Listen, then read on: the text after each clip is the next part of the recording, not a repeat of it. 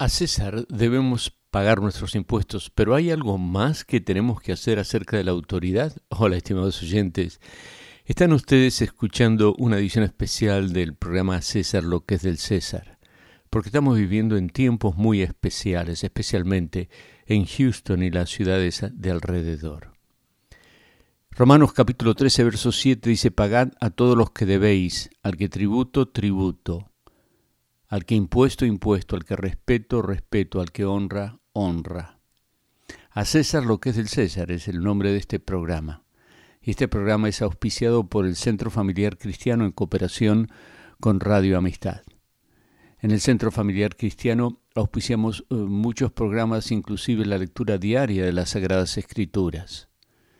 Cinco minutos por día, cinco días por semana y en cinco años recibes toda la Biblia en tu teléfono o en tu computadora, en inglés, en español, en audio o por escrito.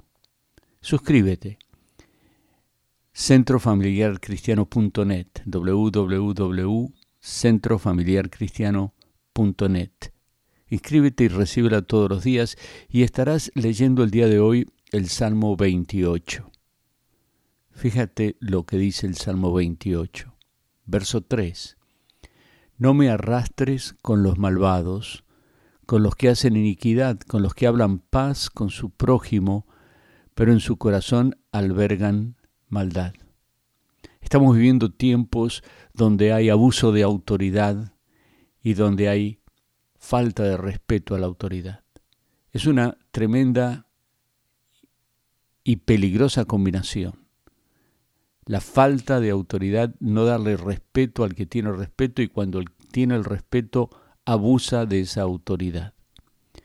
Por eso debemos dar a César lo que es del César. Sí podemos expresar libremente nuestras, nuestras opiniones en contra del abuso de la autoridad, pero debemos hacerlo pacíficamente. No ser arrastrados con los malvados, que hacen iniquidad, que hablan paz, pero albergan en su corazón maldad. Y cuando te sientas que no tienes fuerzas para seguir, quiero recordarte que el Salmo 28, verso 7 dice, El Señor es mi fuerza y mi escudo, mi corazón en Él confía, de Él recibo ayuda. Mi corazón salta de alegría y con cánticos le daré gracias. Nuestra esperanza está en Dios. Debemos hacer lo que debemos hacer para vivir aquí en paz. Y debemos expresar libremente nuestras opiniones acerca del gobierno y del abuso de autoridad, pero lo hacemos pacíficamente.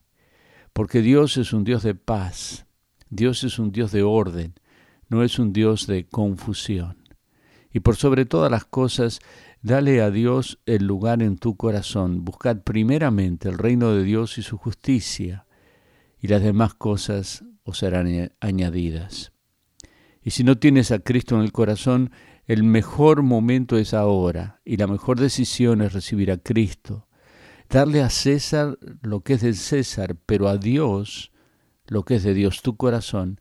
Él está esperando que tú dispongas a abrir la puerta de tu corazón para que entre en ti el, amor del Señor, el perdón del Señor y la gloria de Dios en la faz de Jesucristo.